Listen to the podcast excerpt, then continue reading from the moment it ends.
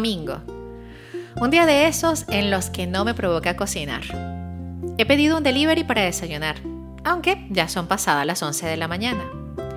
Me encuentro semi acostada en el sofá comiendo mientras veo la televisión. Antes de acabar con lo que tengo en el plato, ya estoy pensando en ir a la cocina por algo más. Mm, ¿Una ensalada? ¿Algo de fruta? Eh, no, no me apetece nada de eso. Más bien un chocolate o unas papas fritas de bolsa grande. El caso es que no debería tener mucha hambre porque he comido bien, pero tengo la necesidad de comer y comer más. Voy a la nevera, la abro y no encuentro nada que me apetezca. La cierro y me regreso al sofá. Pasaron unos minutos y en automático me levanto otra vez. En esta ocasión me quedo con la puerta de la nevera abierta mientras me pregunto mentalmente, ¿qué quiero comer? ¿Qué me provoca? No quiero cocinar, solo sé que tengo hambre, pero no debería. Así que busco en el refrigerador y hay un helado. Así que decido que eso será lo que comeré, mientras inicia otro episodio de la serie que estoy maratoneando.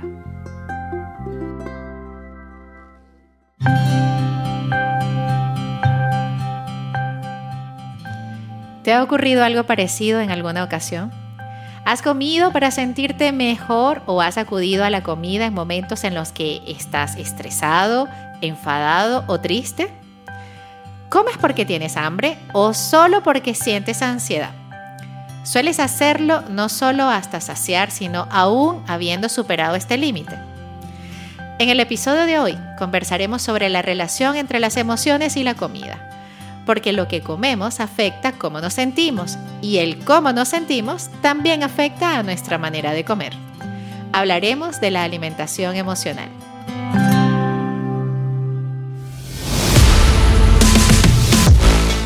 Bienvenidos a Valentía Emocional, soy Rosemary Hernández Malavé, psicóloga, escritora y creadora del coaching migratorio emocional. Si deseas apoyar este podcast y ser patrocinador de este espacio, contáctame puedes ubicar en las redes sociales Instagram, TikTok y YouTube como Minutos de Bienestar y consultar sobre mis servicios en mi página web www.minutosdebienestar.com.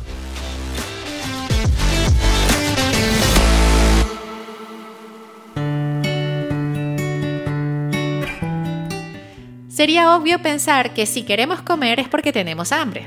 Sin embargo, esta no es la única causa por la que comemos. Está claro que comer es un acto fisiológico necesario. Ahora bien, el deseo de comida puede estar influenciado por muchas causas. La mayoría de ellas no son fisiológicas, sino emocionales. En los simples actos de seleccionar alimentos y comer influyen varios factores que todos conocemos. Pueden ser el hambre, el apetito, la disponibilidad del alimento.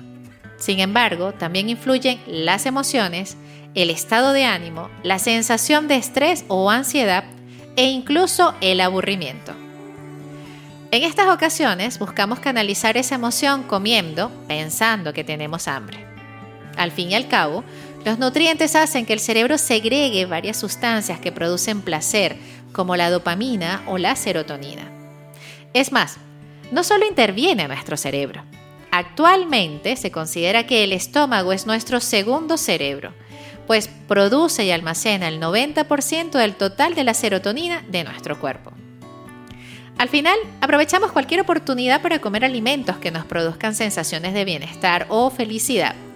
Estos suelen ser muy calóricos y ricos en grasas o azúcares, que refuerzan en la mayor medida la sensación de placer. La comida no solo nos quita el hambre, sino que a veces nos reconforta, es capaz de mejorar nuestro humor o nos permite compartir momentos agradables con otras personas. Estas son solo algunas de las funciones añadidas que tiene la alimentación en nuestras vidas. Si revisamos nuestra memoria, seguro que encontraremos muchos momentos importantes que han pasado alrededor de una mesa. Celebraciones, bienvenidas, despedidas, reencuentros, reuniones, reconciliaciones, etc. La comida nos acompaña en muchos momentos emocionantes y clave de nuestras vidas. No es de extrañar entonces que el vínculo entre la comida y las emociones esté muy presente entre la mayoría de las personas y se exprese mediante cualquier excusa que nos hará cambiar nuestra rutina alimentaria. He tenido un mal día, he tenido un buen día, estoy triste, estoy aburrido, estoy enfadado, estoy feliz. Son solo algunas de las justificaciones que utilizamos para comer más de la cuenta, permitirnos un capricho o saltarnos una comida. Así pues, las razones por las que comemos o no comemos muchas veces van mucho más allá de nuestra necesidad fisiológica real. Que esto nos pase de vez en cuando no es ningún problema y no nos debe hacer sentir culpables. Al contrario, no somos máquinas programadas para seguir una rutina exacta y de vez en cuando es necesario saltarse las normas y permitirse ser espontáneos. El problema llega cuando nuestra alimentación se guía más bien por cómo nos encontramos anímicamente que por las necesidades fisiológicas que tenemos. La relación personal con los alimentos está condicionada por las emociones desde los primeros momentos de vida. Al mamar, el bebé recibe alimento, placer y amor. Los afectos hacen que comer no resulte un acto mecánico y aburrido, sino una experiencia gozosa que nos colma en muchos sentidos.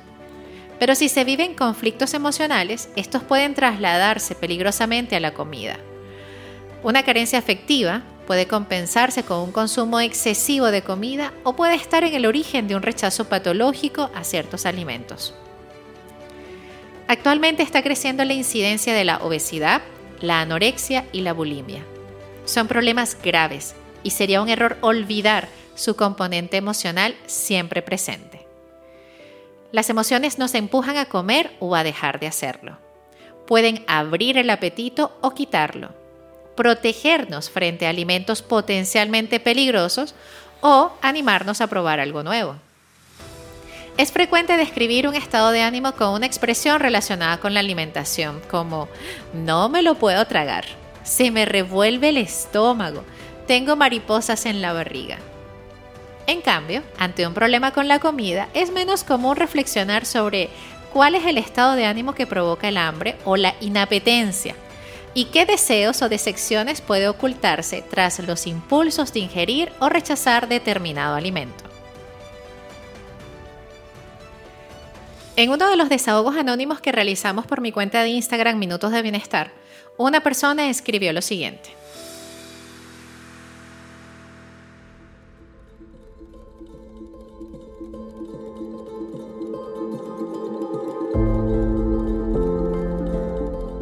Tengo una relación de odio con la comida y con mi cuerpo. Fueron 12 palabras, con un grito de auxilio y con una gran carga de emociones presión social e historia personal en cada una de ellas. Son muchas las personas que pueden verse reflejadas en estas palabras. Con tan solo mirar un poco nuestras historias, es probable que sean muchos los momentos en los que nuestro cuerpo no nos gustó y por eso dejamos de comer o comimos más así como en diferentes ocasiones nos encontramos haciendo dietas, detox, ayunos o cambios de alimentación sugeridos por las redes sociales y sin ninguna supervisión de un especialista. No es fácil comprender las causas emocionales, porque las dificultades con la alimentación expresan sentimientos que no nos atrevemos a nombrar. Desamor, Abandono, culpa, rabia, celos o tristeza son algunos de los sentimientos que pueden expresarse a través de los conflictos con la alimentación. En cambio, comer de manera descontrolada sirve en general para aliviar una angustia que puede tener su origen en conflictos emocionales de cualquier tipo. Como afirma la psicóloga Isabel Menéndez en su libro Alimentación Emocional, las luchas internas son acalladas con frecuencia a base de llenarnos la boca de comida, para no pronunciar palabras cuya carga emocional puede asustarnos, palabras que se refieren a cosas que no nos permitimos sentir. La boca que se cierra y se abre la comida es la misma boca que quiere hablar. El orificio por el que penetran los alimentos es el mismo por el que salen las palabras. Cuando se sufre emocionalmente, cuando la realidad y los sueños parecen contradecirse y hay más tristeza que alegrías, es mucho más factible dejar de disfrutar de la comida y que ésta se convierta en un problema. Reconocer las causas emocionales que llevan a comer en exceso hasta poner en peligro la salud es el primer paso para dejar de hacerlo. Entre ellas destacan miedo a crecer. Los excesos en la comida pueden explicarse por el deseo de mantener el vínculo afectivo con la madre y la familia protectora. Se asocia inconscientemente la abundancia de alimentos con la cercanía de los padres y se puede comer más de la cuenta cuando hay que enfrentarse a decisiones complicadas. Rechazo a la sexualidad. En el caso de las mujeres puede ocurrir que el miedo a ser deseada, porque se tiene un mal concepto de la vida en pareja o de las relaciones sexuales, o para blindarse ante los desengaños, se evite a base de engordar. Agresividad. Devorar alimentos es una forma de comportamiento agresivo socialmente aceptada. Es una forma de tragarse la rabia, de manera que la agresividad se encausa contra uno mismo porque no se puede aceptar el dirigirla contra la persona con la que se tiene o se ha tenido un vínculo de afecto. Dificultades afectivas. Cualquier estado de desbordamiento emocional o dificultad para realizar los deseos provoca una ansiedad que puede apaciguarse ingiriendo alimentos. El origen de la ansiedad se encuentra a menudo en una baja autoestima o un exceso de estrés. Muchas personas que entablan una relación autodestructiva con la comida reproducen consigo mismas los comportamientos equivocados que tuvieron sus padres, que quizás les hicieron sentirse desamparados o culpables. La solución requiere reconocer el conflicto personal y si es posible expresarlo con palabras. Descubrir las emociones negativas que empujan a comer de manera desordenada puede ser la manera más eficaz de adquirir unos hábitos nutricionales sanos. Al comprender el origen de las conductas alimentarias perjudiciales, se puede recomponer el mundo interior y a partir de ahí relacionarse con los alimentos de una forma más constructiva. Conocerse mejor a uno mismo es el reto. Las preferencias y costumbres alimentarias son decididas por una parte de uno mismo que se esconde. Por eso resulta tan difícil cambiar de hábitos. Es frecuente comportarse de forma contraria a como a uno le gustaría o incluso entablar relaciones con un componente destructivo. Algunos alimentos encierran un valor especial porque están asociados a placeres que en el pasado nutrieron la autoestima. Un alimento y su aroma pueden estar asociados a alguien que nos trataba con cariño, como el arroz con leche que preparaba la abuela. Por eso los buscamos cuando nos encontramos decaídos, es como si ese alimento tuviera el poder de resolver los problemas de la misma manera que cuando éramos pequeños los solucionaban nuestros familiares. Como la escena de Ratatouille, donde Ergo con solo un bocado rememora aquella escena que le hizo recordar por qué amaba tanto la comida. Las sensaciones que provoca la comida junto a nuestras memorias tienen una fuerte asociación. Cuando siendo adultos hay que enfrentarse a dificultades y la persona no se cree capaz de superarlas, puede optar por refugiarse en la calma y el placer seguro que proceden de la boca. Pero comer demasiado puede producir un exceso de peso que lleva a sentirse un gran disgusto y a continuación rechazar la comida. Este ciclo contradictorio conduce en los casos extremos a la anorexia y a la bulimia. Bueno, también al ayuno, a la dieta ligera, seguidos del atracón. Este es solo un ejemplo de las complejas redes de emociones que se tejen en la mesa. La teoría de la alimentación emocional sostiene que las emociones displacenteras pueden hacer que se recurra a la comida para reducir la intensidad de dichos sentimientos o sensaciones. El comer emocional no es un trastorno, sino un tipo de alimentación desordenada que tiene un trasfondo psicológico o de comportamiento. Los que sufren el problema buscan en la comida una forma de encontrar sensaciones agradables, deshacerse de los malos sentimientos, buscar alivio y consuelo. Estos sentimientos se encuentran en efecto al principio, pero en poco tiempo el bienestar causado por la comida puede convertirse en un sentimiento de culpa. De acuerdo a estudios realizados, existe una fuerte relación entre la obesidad, los síntomas depresivos y el comer emocional. También se ha detectado una correlación con una estrategia conocida como distracción por evitación. Esta consiste en no afrontar el origen de la ansiedad o preocupación que causa los episodios de ingesta descontrolada. Por ejemplo, no enfrentar un conflicto con su jefe, un colega del trabajo o la familia, entre otras razones posibles. Ahora bien, Existen muchas personas estudiando este tema y los hallazgos son sorprendentes. Te comparto una información que me hizo mucho sentido cuando la leí. Cada órgano genera unas u otras emociones. Dependiendo de si tomamos un alimento u otro, vamos a sentir unas emociones muy distintas. Esto sucede porque cada alimento ataca, por así decirlo, a órganos distintos. Si ingerimos alimentos que nos bloquean el hígado, como por ejemplo el alcohol, serán más factibles las emociones de ira, cólera, agresividad o la impaciencia. La razón por la que las personas con problemas emocionales suelen ir en busca de comida para sentirse mejor es porque muchos alimentos incluyen triptófano, un aminoácido que provoca la liberación de serotonina, y piensa que los niveles bajos de serotonina se asocian a la depresión y a la obsesión. La falta de serotonina causa distintos efectos negativos sobre el organismo, como angustia, tristeza o irritabilidad. Cuando el cuerpo no produce triptófano, lo conseguimos a través de la comida. Por tanto, los alimentos ricos en este aminoácido actúan como antidepresivos naturales. La tristeza es una emoción básica y totalmente natural en el ser humano. Es por tanto tener claro que es normal sentirla y hay que aprender a vivirla. La tristeza tiene un buen antídoto que se llama consuelo. Lo que buscamos cuando estamos tristes es ese bálsamo emocional que nos ayude a calmar la pena. El consuelo puede obtenerse de distintas maneras. Estando en contacto con otras personas, haciendo deporte, pintando, leyendo y también a través de la comida.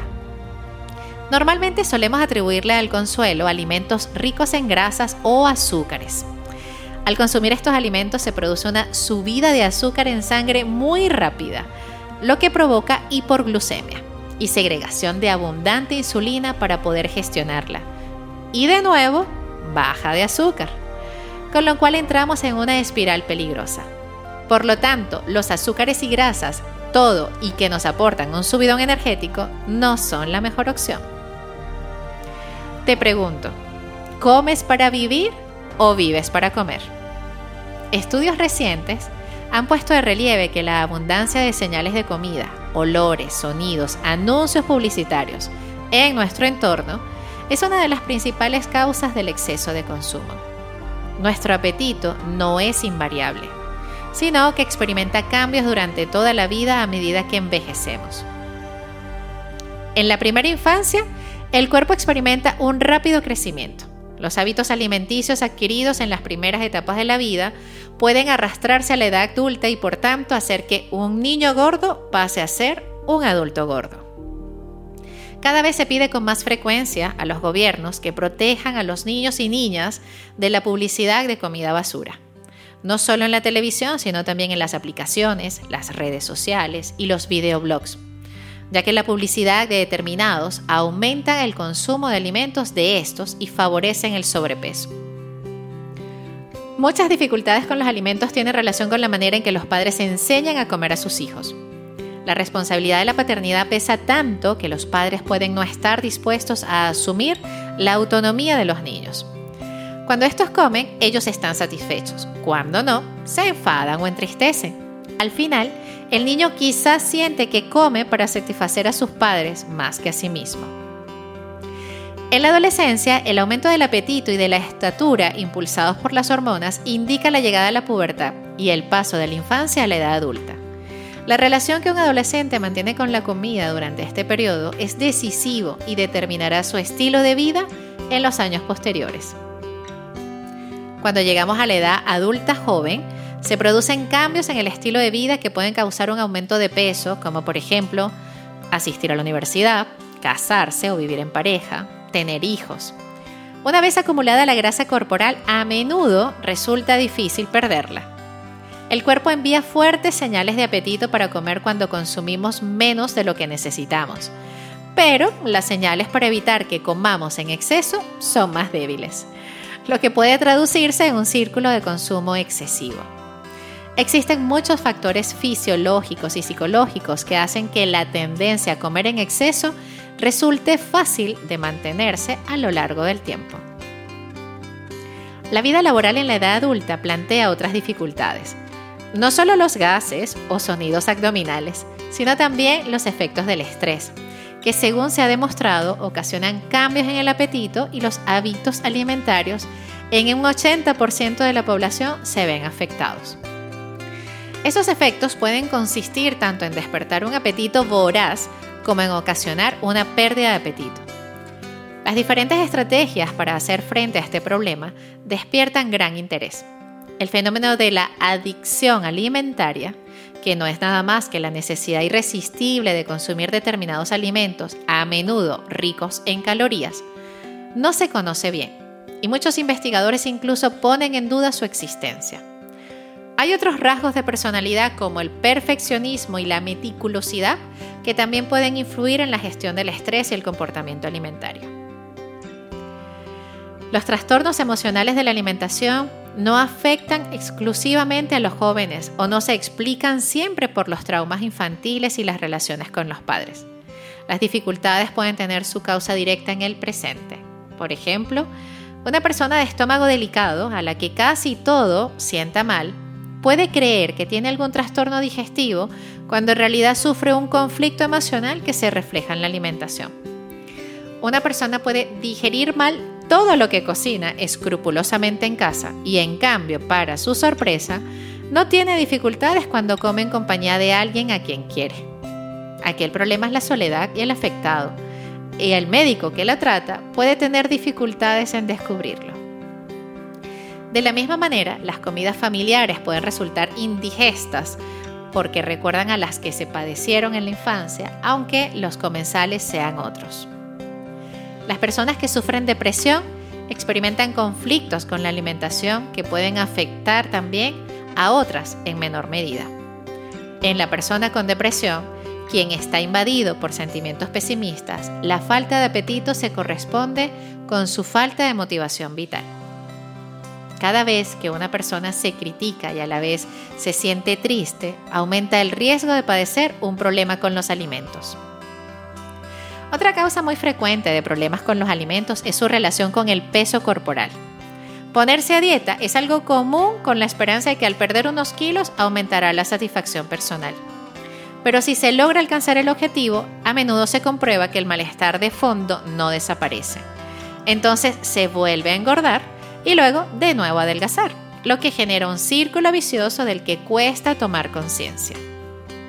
Si la persona se detuviese a pensar, descubriría el montón de emociones implicadas, especialmente el miedo a no ser amada. Sobre todo la dificultad para aceptarse con los defectos y debilidades que todo ser humano tiene. El sentimiento de culpa e incluso la vergüenza aparecen a menudo en relación con los alimentos, Curiosamente, surge casi exclusivamente por haber cometido lo que se considera un exceso y casi nunca por quedarse corto. Las posibles deficiencias de nutrientes no suelen suscitar emociones. Sucede así por la tendencia a imponerse límites y restricciones exageradas que suelen esconder conflictos emocionales. Lo deseable es que el acto de comer esté vinculado siempre con emociones positivas un modo de favorecerlas es establecer una conexión natural con las necesidades del organismo. Cada vez que nos sentemos a la mesa, deberíamos hacerlo movidos por la alegría y la curiosidad. En los momentos dedicados a comer, realizamos un paréntesis en la actividad diaria y retomemos el contacto con las necesidades y sensaciones primarias, esas que son reconfortantes, como saciar el hambre o dejarse invadir por sabores y aromas unos nuevos, otros conocidos, pero que siempre, siempre sean placenteros. Concentrarse en las sensaciones y permitir que afloren recuerdos o imágenes permitirá disfrutar a conciencia profundamente del comer. El pan tostado puede llevarnos hasta los momentos más dulces de la infancia. Una piña nos acerca a una isla tropical, aunque nunca la hayamos pisado. Disfrutar de todo ello en compañía, deleitándose con el placer propio y ajeno, forma parte de las pequeñas cosas que dan sentido a la vida. Hay que relajarse, eliminar la ansiedad y atender los mensajes que envía el cuerpo.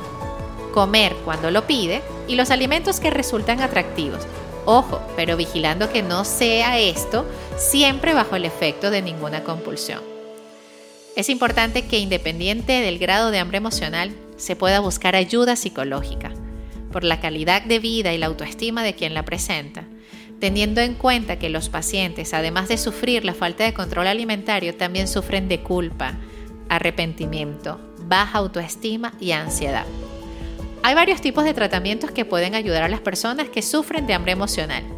Lo ideal es buscar un tratamiento psicológico junto con un seguimiento nutricional especializado. Necesitarás trabajar tu relación alimenticia cuando la comida es tu único escape ante las emociones incómodas. Lo que el corazón calla, la mente entierra. El cuerpo se enferma y el alma se quiebra. Lo que el corazón habla, la mente se calma, el cuerpo sana y el alma despierta. Arnau de Tera. Gracias por acompañarme.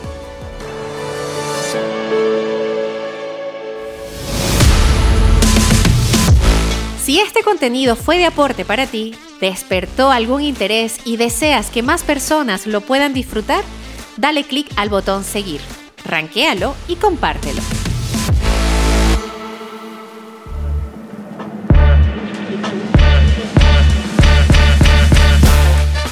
Este podcast llegó a ustedes gracias a Betinix y Drogo, educando con propósito para tu bienestar financiero. En redes, arroba finanzas-saludables para ti. Marjari Vera, psicoterapeuta, te acompaña en tu proceso de transformación. La encuentras en las redes como arroba Marja Psicoterapia. Movex, llega hasta donde quieras en Instagram arroba movex.la. Magda Sosa, descubre tu rareza para que tu marca personal monetice lo que sabes. Conoce más de ella en arroba Magda Sosa Consultora y en su página web www.emprenderinspira.cl. Me despido con cariño. Soy Rosemary Hernández Malavé, psicóloga, escritora y creadora del coaching migratorio emocional. Nos escuchamos en el siguiente episodio.